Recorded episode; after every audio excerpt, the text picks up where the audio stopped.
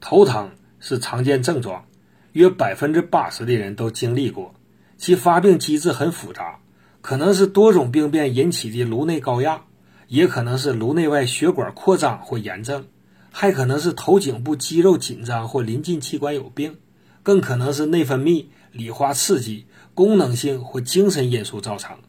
其疼痛程度并非与疾病的严重性相一致，但第一次急性起病的剧烈头疼特别需要注意，很可能是器质性病变。一定要去医院查明。中医治头疼，当先审九诊，次辨表里，也就是先看急性还是慢性，再看是外感还是内伤。对于反复发作的慢性头疼，可以服用中成药复方羊角颗粒，该药镇痛效果比较好，常用于偏头疼、血管性头疼、紧张性头疼，还可用于神经痛。